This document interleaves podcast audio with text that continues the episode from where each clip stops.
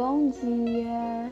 No devocional de hoje eu vou falar um pouquinho sobre o Salmo 26, é o Salmo de Davi. Eu recomendo que você leia antes de escutar o devocional, porém eu vou ler alguns trechinhos dos assuntos que eu vou citar ao longo deste podcast.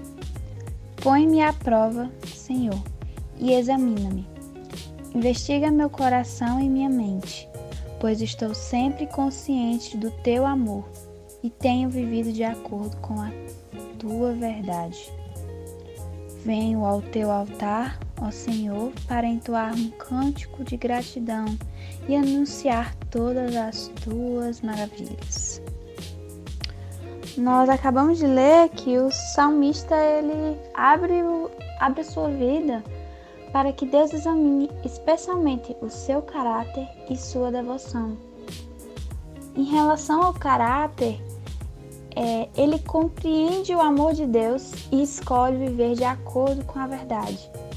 E para que isso se torne parte do nosso caráter, para que a verdade se torne parte do nosso caráter, é necessário um compromisso contínuo e diário já em relação à, devoção de Davi, vemos ela veemente quando Davi nega o mundo e se dissocia das rodas dos perversos e de conversas que não edificam, demonstrando a sua lealdade ao Senhor. Na reflexão que eu quero trazer hoje, é, queria refletir um pouquinho sobre o exemplo de temor de Davi por Deus pois quem de nós teríamos a ousadia de pedir para Deus nos provar, para sermos provados? E se nós permanecemos em conversas que não edificam? Pois esse salmo ele ensina a fazer uma pausa e lembrarmos da fidelidade de Deus. E automaticamente também temos que pensar se estamos sendo fiéis, se estamos sendo devotos e se estamos seguindo a verdade de Deus.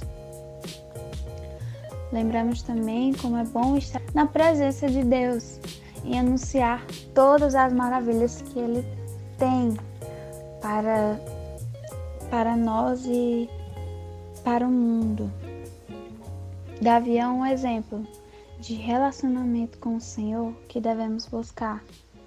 E eu acredito muito na importância de aprender os acertos de Davi, aprender com seus acertos e aprender com as suas falhas, pois o Davi ele tanto errou como acertou. Mas como assim, Carol? Aprender com as falhas de Davi? Pois sábio é aquele que ele não só aprende com seus erros, mas aprende com os erros dos outros.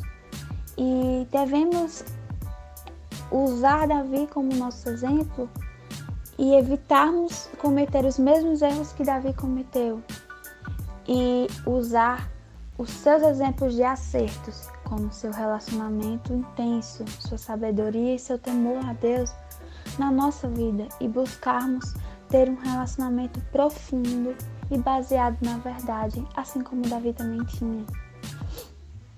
E é isso que eu gostaria de falar por hoje e tenha um dia abençoado e cheio de paz, em nome do Senhor Jesus Cristo.